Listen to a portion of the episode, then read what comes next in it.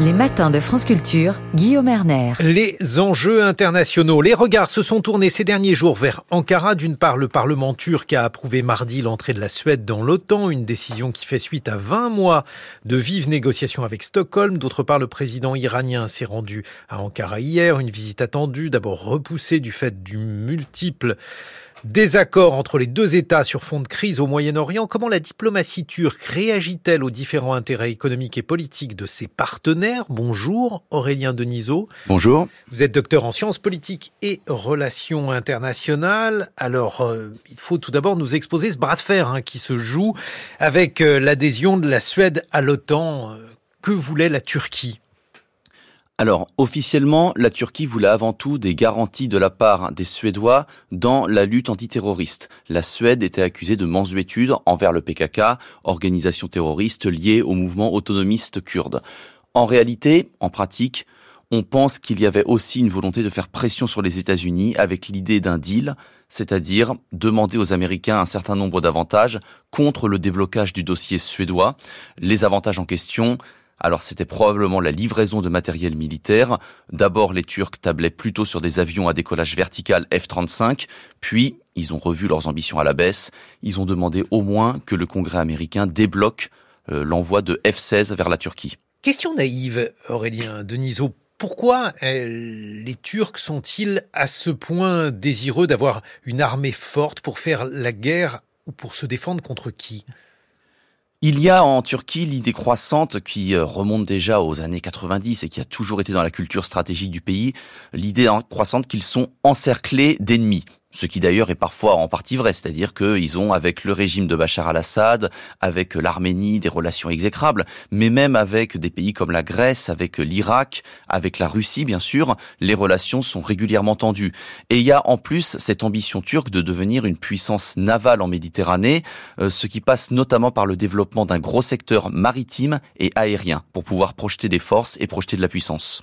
Avec la Russie, des, relations ambivalentes, disiez-vous? Oui, ambivalente. N'oublions pas que parmi les derniers, euh, c'est ce que les Turcs rappellent souvent, parmi les dernières armées euh, de l'OTAN à avoir tué des soldats russes, on a, ou en tout cas des mercenaires russes, on a les Turcs, puisque les deux pays se sont affrontés en Syrie. En 2015, il y a un avion russe qui a été détruit par les Turcs, ça a entraîné une grave crise diplomatique. Ils se sont affrontés en Libye.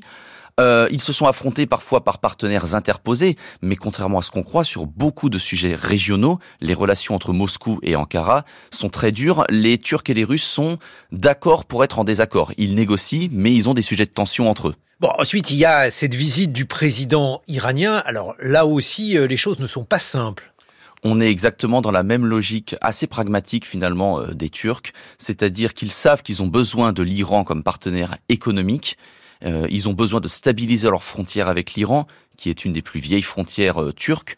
Mais euh, dans le même temps, il y a de très nombreux sujets de désaccord entre les deux pays sur les sujets internationaux, notamment la Syrie par exemple, mais aussi même sur la façon dont ils perçoivent la République, la laïcité ou par exemple la question israélo-palestinienne. Pourquoi? Quels sont les désaccords? En quoi y a-t-il, par exemple, une vision différente sur la question israélo-palestinienne?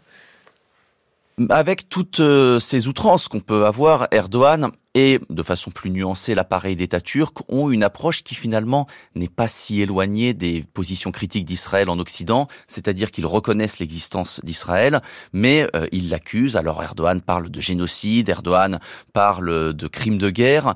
Euh, les Turcs, en tout cas en majorité, disent que Netanyahou doit partir, mais ne remettent pas fondamentalement en cause l'existence d'Israël comme État. En revanche, l'Iran, lui, utilise cette question euh, d'Israël comme un mobilisateur euh, des opinions publiques, notamment dans le monde arabe, avec un discours beaucoup plus radical, puisque c'est le discours de la négation de l'existence d'Israël, de sa non-reconnaissance. Mais, par exemple, Erdogan a refusé de, qualifier le Hamas d'organisation terroriste. Oui, ce qui au Moyen-Orient est finalement une position pas si rare que ça. Euh, mais il faut voir que Erdogan d'abord est lui-même dans ce sujet plus en pointe, un plus offensif que le ministère des Affaires étrangères, l'armée, les différentes institutions turques.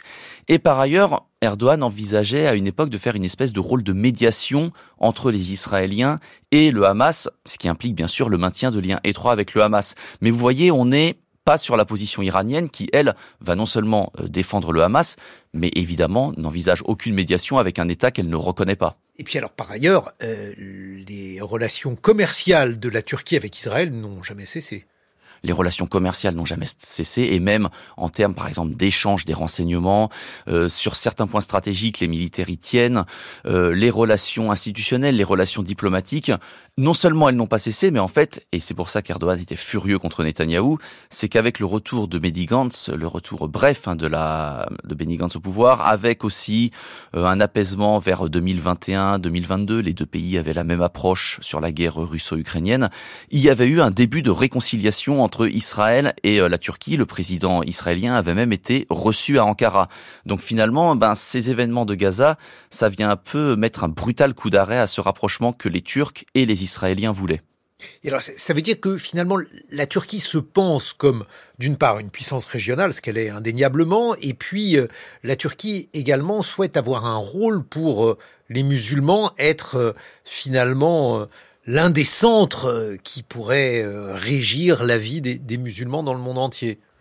Disons que la question de la solidarité musulmane est utilisée comme mobilisateur d'opinion par Recep Tayyip Erdogan, tout comme il va utiliser vis-à-vis de l'OTAN le fait d'être en pointe avancée face à la Russie ou l'Iran, tout comme il va utiliser par exemple en Afrique le discours anticolonial. En fait, il a une diplomatie de, on parlait de l'Inde tout à l'heure, de puissance émergente qui est très pragmatique et parfois très versatile, qui consiste souvent à adapter le discours en fonction des interlocuteurs.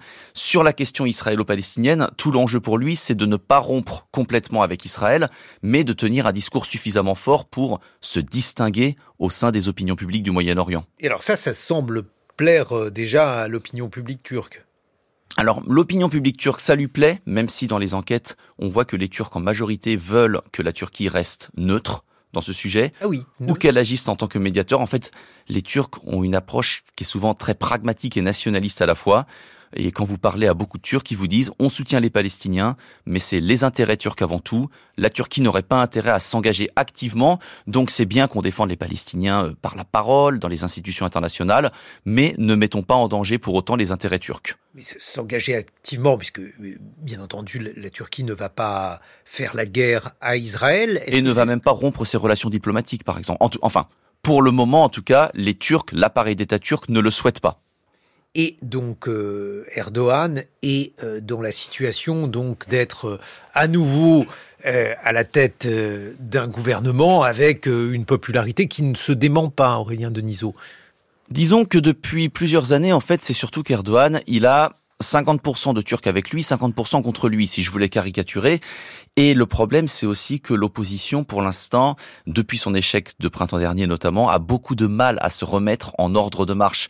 Donc Recep Tayyip Erdogan, il le sait, il n'est plus aussi fort qu'il y a 5, 6 ou 7 ans, mais il sait que tant que l'opposition est dans cette situation de faiblesse et que lui conserve ses 50% de soutien, pour l'instant, il a une position politique plutôt confortable. Reste à voir s'il va euh, réussir à en jouer pour les municipales qui arrivent. Il y avait quand même une question, une vraie question, c'est que l'économie turque n'allait pas si bien que ça. Où en sommes-nous, Aurélien Denisot? Alors, l'économie turque va mal, en effet, même si les Turcs ne votent guère sur les enjeux économiques. L'économie turque va mal.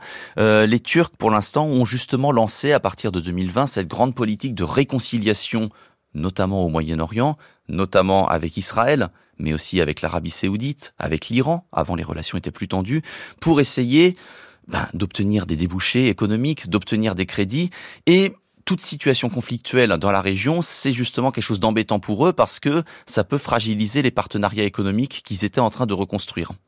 Et donc, euh, on, voit qu'on a affaire à une politique plutôt habile de la part euh, d'Erdogan. Il y a a priori euh, donc peu de chances que celui-ci abandonne le pouvoir. Il peut rester comme cela encore longtemps, Régnin Denisot? Théoriquement, c'est son dernier mandat. C'est son dernier mandat en théorie. Il est plutôt vieux. en revanche, il est probable qu'il va vouloir le faire, sauf si des raisons de santé l'en empêchent, il va vouloir le faire jusqu'au bout. Même s'il subit un échec au municipal à venir, s'il perd, enfin s'il n'arrive pas à regagner Istanbul par exemple. Oui, parce que le, a priori Istanbul est euh, le, siège. Euh, C'est tenu par l'opposition. Il a eu du mal à trouver un candidat pour battre le candidat d'opposition. Ça va être très serré à Istanbul et à Ankara, mais dans tous les cas, je pense que Recep Tayyip Erdogan restera jusqu'au bout de son mandat. Je suis pas certain qu'il veuille ensuite prolonger encore, ou qu'il puisse de toute façon. Merci beaucoup Aurélien Denisot. Je rappelle que vous êtes docteur en sciences politiques et relations internationales. Vous êtes spécialiste de la Turquie. Dans quelques secondes, on va avec Alexandra Delbo et avec Science s'intéresser à euh, la diététique des Bretons à l'âge de bronze. Ça ne nous rajeunit pas.